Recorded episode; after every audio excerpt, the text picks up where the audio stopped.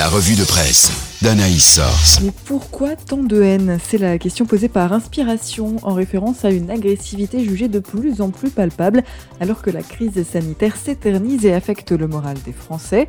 Le défilé des contradicteurs et des colères n'a jamais cessé ni même ralenti cette même réforme et cette violence prend toutes les formes y compris celle du racisme. La Croix revient sur le racisme anti-asiatique en France dans une enquête liée à la comparution devant le tribunal judiciaire de Paris de cinq prévenus pour diffusion de tweets appelant à agresser les Chinois le 28 octobre dernier. Plus grave encore, la mort de 8 personnes, dont 6 d'origine asiatique à Atlanta à la mi-mars, perpétrée par un chrétien engagé dans son église locale selon Info Chrétienne, qui désigne le racisme anti-asiatique comme un problème bien réel aux États-Unis.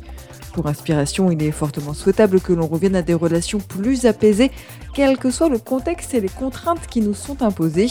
Preuve que cela est possible, à Berlin devrait naître d'ici 2025 une Shurmoskagog, un lieu multiconfessionnel où se réunissent chrétiens, musulmans et juifs, détail réforme. Son nom, House of One, Maison de l'Unité, en hommage à Martin Luther King.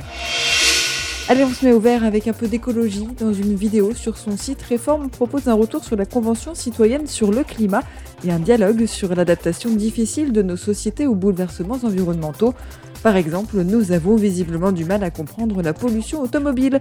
Une étude du WWF publiée dans La Croix pointe la responsabilité de la publicité dans la hausse des ventes de véhicules de type SUV plus polluants que les modèles classiques. Alors l'homme serait-il capable de transformer son milieu de manière irréversible se demande la vie, revenant sur le concept controversé d'anthropocène.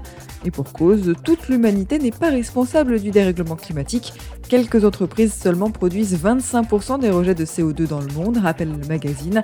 Et pendant ce temps-là, la quasi-totalité de la planète va être touchée par la faim aiguë, à cause notamment du dérèglement climatique, estime Info Chrétienne.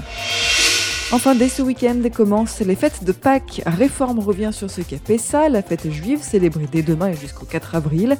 Pour les juifs, les fêtes sont des supports de transmission, surtout la Pâques, commencement de l'année religieuse qui fait mémoire de la sortie d'Égypte. Pour les chrétiens aussi, Pâques est capitale car il symbolise la résurrection de Jésus. Un moment qu'en France, beaucoup vont passer confinés pour la deuxième année consécutive. Si les nouvelles restrictions ne concernent pas les cultes, les paroisses se préparent à célébrer une semaine sainte particulière, titre La Croix car l'objectif est d'organiser les célébrations en présence des fidèles. L'Allemagne a, elle, échappé de peu au confinement. Info chrétienne explique qu'un confinement strict avait été annoncé avant d'être annulé. Angela Merkel va même demander pardon auprès des citoyens allemands pour avoir osé penser à annuler les célébrations de Pâques. Mais pour certains, Pâques n'a plus vraiment la même saveur. La vie propose des témoignages de croyants qui ont quitté le navire église à la suite d'une épreuve ou de fortes désillusions. Alors l'Église est-elle devenue trop exigeante? Si c'est le cas, Famille chrétienne estime qu'il s'agit de sa mission de nous conduire vers les sommets.